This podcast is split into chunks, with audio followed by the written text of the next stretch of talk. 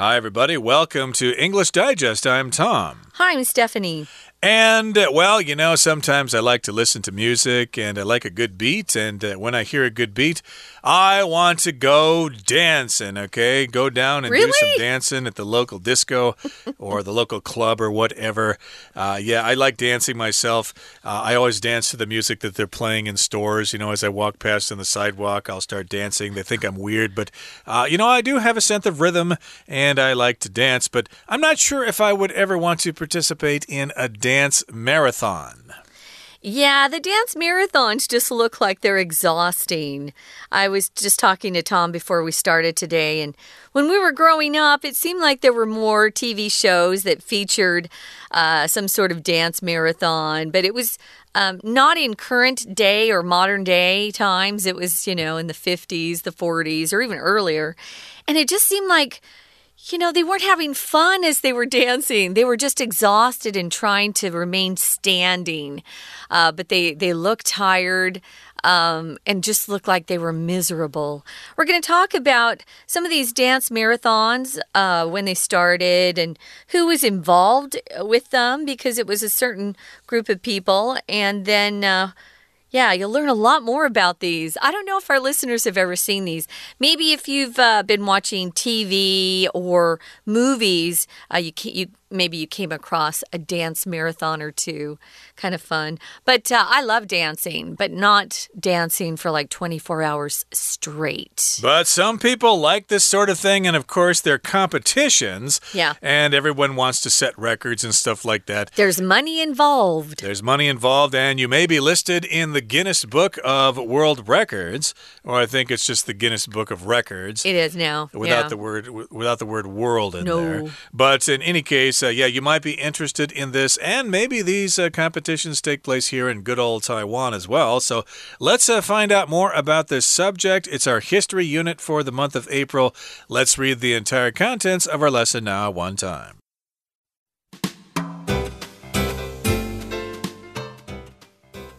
A large hall is packed with spectators watching intently as tired couples shuffle around the dance floor. Some of the dancers are asleep on their feet, held up by their partners, yet none are prepared to quit.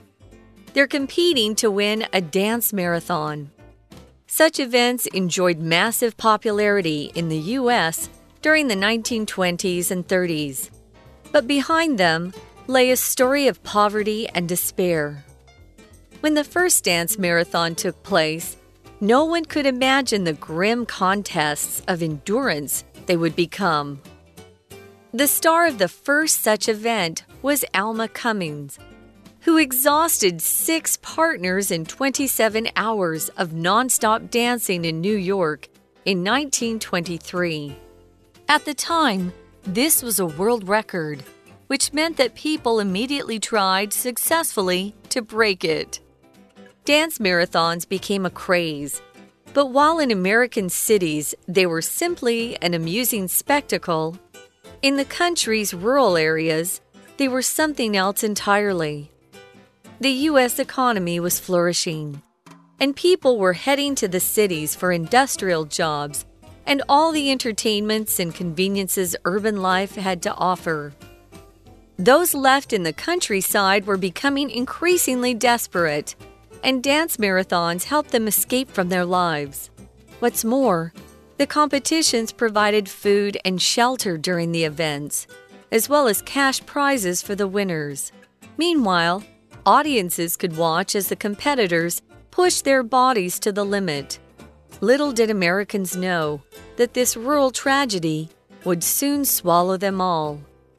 In 1929 came the Wall Street crash the stock market disaster that plunged the U.S. into the Great Depression. Okay, let's talk about dance marathons. A marathon, of course, is a running race that's about 26 miles long and 385 yards or something. But we do use the word marathon to talk about any kind of endurance competition. Okay, in this particular case, it's a dance marathon, even though they're not dancing for 26 miles and 385 yards. it feels like it. Uh, they're going to be in place there in just one uh, location, uh, maybe a gymnasium or a ballroom or something like that. But we're asking this question are they salvation or despair? Now, salvation is when you're saved. Uh, if you're religious, of course, uh, say if you're Christian or something and you found the Lord, you could say that you have achieved salvation. You've been saved. Uh, you're going to go to heaven when you die, something like that. But uh, here, salvation is referring uh, basically to uh, do a dance marathon to basically reach a certain state of mind. Right. So, despair. Woo. Despair is when you have no hope left. Um, you can despair about your life. You can uh, despair about perhaps uh, losing someone close to you. Um, but here, we're talking about people with no hope. So we'll talk about that. Salvation would come, of course, if they were to win one of these dance marathons, uh, because the cash prize was a lot of money uh, especially the people participating in them, uh, most of them had nothing. So let's look at the first paragraph. We've got a scene to describe to you a large hall. A dance hall, place where there's a lot of space for dancing, is packed or filled with spectators watching intently as tired couples shuffle around the dance floor. So they were watching intently to see who would fall next. Because I've watched some of these uh, dance marathons, at least on film, and it seemed like that's what the spectators were looking for were people to, you know, collapse or faint out of sheer exhaustion. That is indeed what they're looking for, and some of the dancers are asleep on their feet, held up by their partners, yet none are prepared to quit. Okay, so yeah, they don't want to give up, even though they are exhausted and they've been dancing for several hours.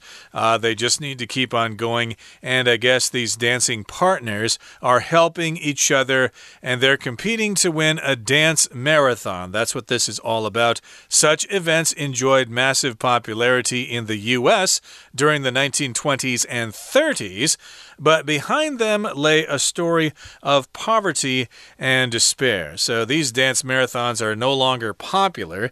You might hear about them going on here or there, but of course, their heyday, or the period of time when they were very, very popular, was during the 1920s and 30s, uh, between the wars there, between World War I and World War II, maybe in the roaring 20s or the Great Depression of the 1930s, which we'll get to in just a second second. Now, when the first dance marathon took place, the very first one, no one could imagine the grim contests of endurance they would become. If something's grim, uh, there's nothing to smile about. You know, if life is grim, it's it's dark, it's hard. There are a lot of challenges. Um, if someone looks grim, ooh, they have they are frowning. They look upset. Uh, but without hope, I would say too, grim. So the grim contests, they weren't fun where people were like, oh, yay. They might have been kind of fun at the very beginning, but as they would go on, as hours would pass by, they become they would become more and more grim. Now, when you're talking about endurance, you're just talking about just being able to last through a difficult time or for a long stretch of time, uh, your endurance power. Oh, so this is endurance as a noun. So it's you're able to uh, get through something or go through uh, a situation or a period of time and not give up or collapse. Endurance. Um, in endurance, runners are the ones that run those long distance races. I never wanted to participate in a marathon, although I did support my friends in New York when they wanted to go. But I just thought, why? It's just, you know, cruel to your body to do that. Mm, right. So this is an example of an endurance contest where you have to last a long time.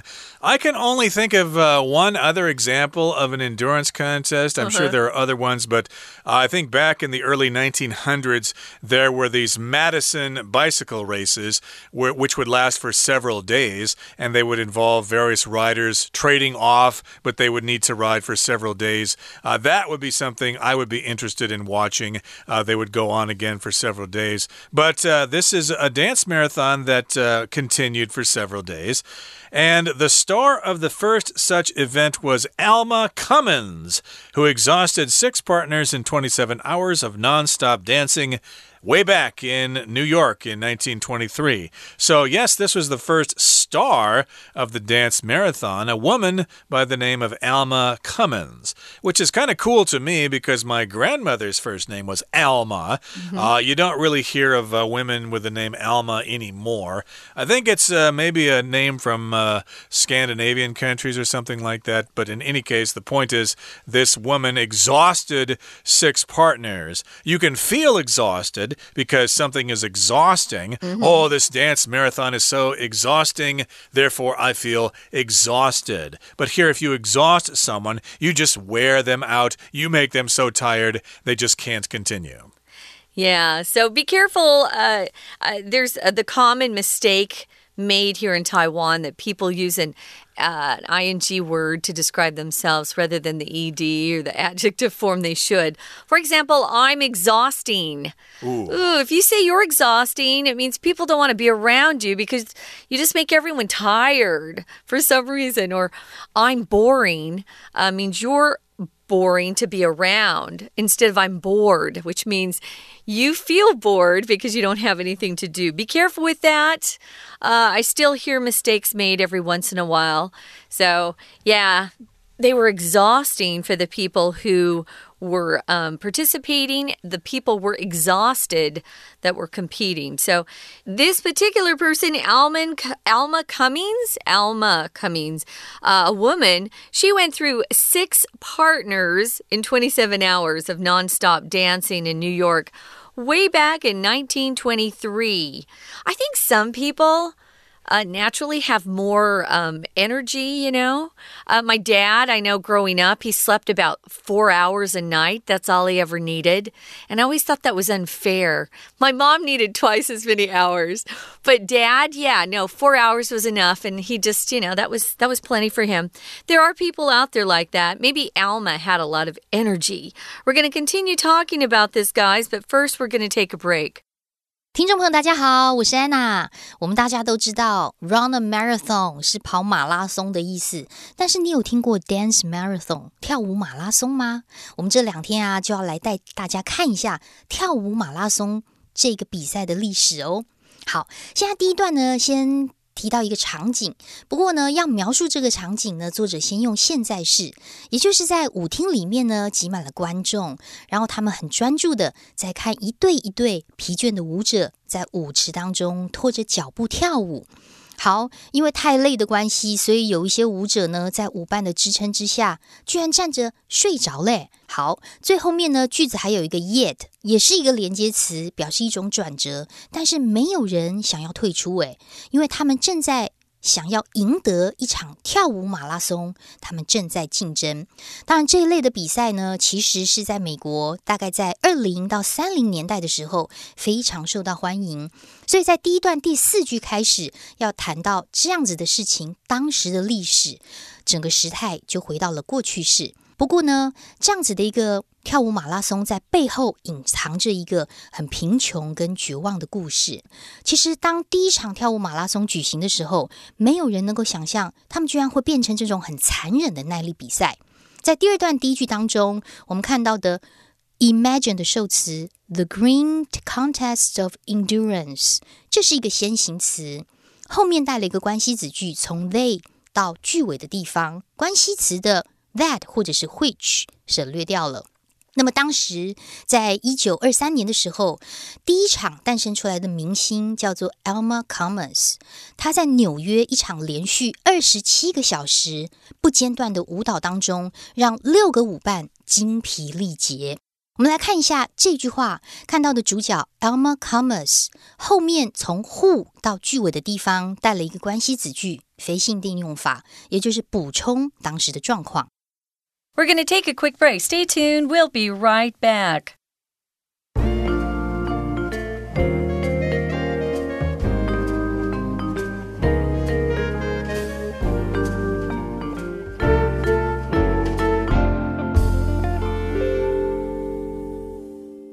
Okay, let's continue to talk about dance marathons. Is it salvation for the winners or despair? Are you doing it because you don't have any money and you don't have anything else to do with your life? So, uh, where we left off, we were talking about one of the first stars of dance marathons. Alma Cummings. She exhausted six partners in 27 hours of non stop dancing in New York City way back in 1923 during the Roaring Twenties. And at the time, this was a world record, which meant that people immediately tried and succeeded to break it. So, yeah, once someone breaks a record, everybody else wants to break that record. Mm -hmm. I'm not sure if Usain Bolt still holds the world record in the 100 meter run. Uh, he is a fast uh, fella there, so it's probably going to be difficult to break his world record. But yeah, I'm sure lots of sprinters around the world would love to be the next person to hold the world record. And yes, Alma Cummings probably did not hold that record for very long because lots of people wanted to break that record. Oh, yeah, that always happens, doesn't it? So, dance marathons became a craze. Uh, here, craze, guys, is a noun. It just means some sort of trend that everybody's getting into. It's really hot for a while. It's a craze. Um, it'll eventually die out, but for the time that it's popular, it seems like everybody's doing it. But uh, in American cities, you know, they weren't really holding these dance marathons. It was simply an amusing spectacle, something they liked to watch. But uh, it was different in the country's rural areas, the countryside. They were something else entirely. They weren't an amusing spectacle, it was a way out of poverty, a way to get food, a way to have some shelter for a while because, you know, they would dance inside. Now, moving on to the next paragraph, it said the U.S. economy was flourishing. Flourishing means uh, really growing well, doing very well.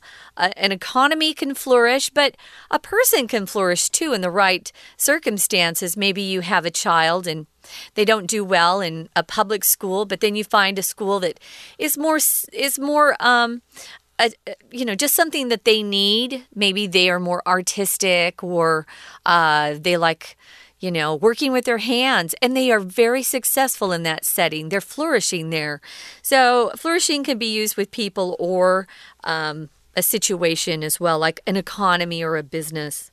Right, so the economy at the time was doing quite well. Again, that was the roaring 20s after World War I, so everything was looking up then.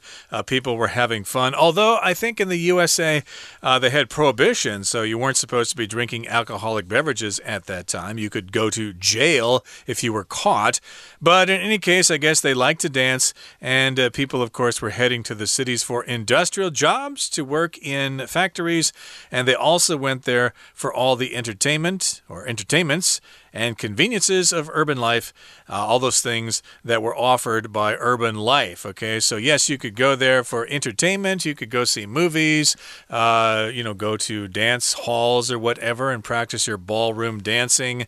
Uh, you could go see plays or musicals or whatever, go to art galleries, eat in nice restaurants. So, indeed, people were moving to the cities in droves. And of course, there were lots of convenient things about urban life, uh, such as transportation, uh, you know, proximity to uh, restaurants and entertainment, but also, uh, you know, grocery stores and things like that. Your life was easy if you lived in the city.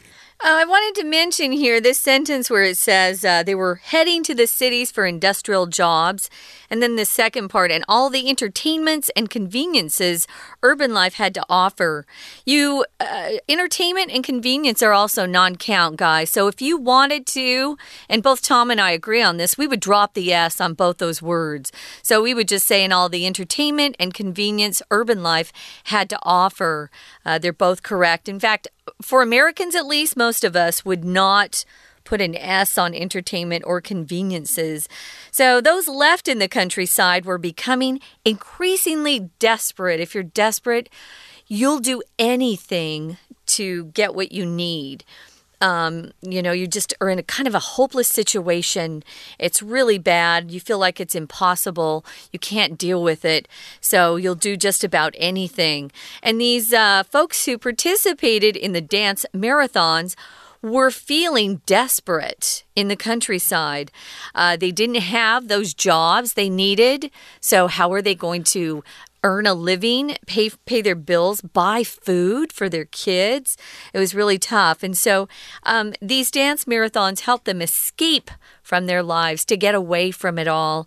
Of course, most of the people participating in the dance marathons weren't married; they were single, but uh, the whole point was to get in, last as long as you could, and to win that cash prize, which was a lot of money for them. Right, but that's a big gamble there. You know, there's lots of people participating, but uh, only one couple gets to win. Yeah. So I would uh, probably uh, think of other ways to make money. But uh, again, they were desperate. They were trying to find any means possible to make some money.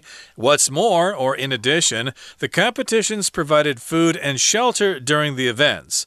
So you could be inside and you could have some food. Uh, you have to understand that in the United States, it's very cold during the winter winter. So if you could be inside in a nice warm place during the winter, that was quite nice. It is quite expensive to heat a home during the winter time. And you could also get cash prizes if you were one of the winners. Right. So, meanwhile, audiences could watch as the competitors push their bodies to the limit. Kind of reminds me of the Gladiator movie uh, with Russell Crowe, you know. Back then in ancient Rome, people wanted to go and see these lions rip apart a man. Ooh. That was entertainment for them. Well, I kind of feel that it's like this with the dance marathons. You're watching these poor folks who are just so tired.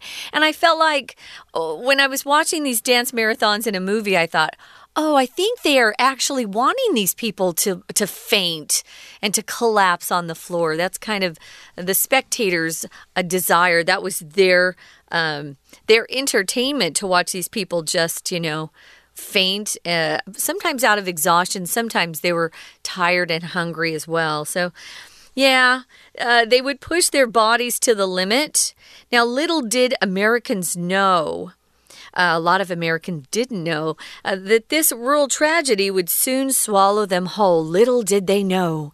We use that phrase when something is going to happen, but nobody is aware of it currently. Oh, in just a little while, something's going to happen. Little did they know. Well, the tragedy, tragedy, of course, was the of the big crash of the stock market. Tragedy is a word we use when uh, something awful happens. It's usually with a natural disaster, a death. Um, usually with tragedy, um, you tend to have some, someone or some people who are seriously hurt, maybe a serious accident, a crime, and typically tragedy will often accompany a death. So, yeah, the tragedy uh, would soon happen to all of them, and that was the big crash of 29. Yep, and that, of course, was the Wall Street crash, the stock market disaster that plunged the U.S. and the rest of the world into the Great Depression. And, of course, I think you all know what a stock market is. Of course, the stock market here in Taiwan is quite popular. Uh, if you invest in stocks, of course, you buy shares of a company, and, of course, you want those stocks to increase in value so you can make money. That's what it's all about. But, hey, if the stocks lose value, then you've got a stock market crash, and that's what happened back in 1929. Okay, we'll continue talking about dance marathons in our next lesson, but right now we're going to listen to our Chinese teacher. 那么在当时，这当然是一个世界纪录喽，也就是指的是大家就很想要紧接着要挑战呐、也成功的打破的这一项世界纪录。所以当时跳舞马拉松就变成一个 craze，一个热潮。但是虽然在美国的城市当中，他们是有趣的一个奇观，可是，在乡村的地区却完全是另外一件事情。在第二段最后一句当中，我们可以把 but 前后做一个切割，因为 but 之后带了一个 while。While 在这里，根据文意来推测是 although 虽然的情况。文章讲的是，虽然在城市就觉得很好玩呐、大家觉得很有趣，但是在乡村却是另外一回事。所以到底是怎么一回事呢？第三段提到，因为当时美国的经济蓬勃发展，所以大家都到城市去从事一些比较工业相关的工作，而且可以享受城市生活所提供的一切的娱乐跟便利。在第三段第一句，我们看到一个关系子句，先行词是从 all the entertainments and conveniences，这里比较长哦。那么关系子句从 urban life 一直到句尾的地方，关系词的 that 省略掉了。用 that 的原因是因为先行词有 all 这个字，所以经过了这个强调，所有的 entertainments and conveniences 关系词只能用 that。好，那么留在乡村的人就变得很绝望啦，所以就选择用跳舞马拉松这种方式让他们逃离生活。不过在这一段，也就是第三段第二句的地方，也有一个关系子句哦。先行词是 those，指的是那些人，哪些呢？从 left 到 countryside 是简化的关系子句，省略的是 that were 被留在乡村，也就是没有到都市的人。好，那么他们觉得很绝望，然后呢，希望用跳舞马拉松来逃离生活。那么，当然，另外一个原因是因为跳舞马拉松在比赛的时候可以提供食宿，而且提供奖金给优胜者哦。我们在后面 What's more 第三句的这个地方，请注意一下，后面有一个介系词或者是连接词都可以，三个字可以把它写起来，叫做 as well as。其实它就是和以及。连同的意思。那么同时，观众可以看到参赛者啊，把自己的身向身体呢，整个推向了极限。不过，文章最后两句话都是倒装。第一个倒装出现在这一段的第五句的地方，little，little 是几乎没有。这里的 little 呢是 no 的受词，只要是 little 被当成否定字。几乎没有就是否定字，它放句首的时候，句子会形成倒装。所谓的倒装呢，有一种是看起来很像疑问句，所以我们看到的是 Little did Americans know，知道后面这个状况，也就是乡村的悲剧将会很快的吞噬所有的人。那么另外一个倒装出现在最后一句，我们看到的是 In 1929，时间放前面。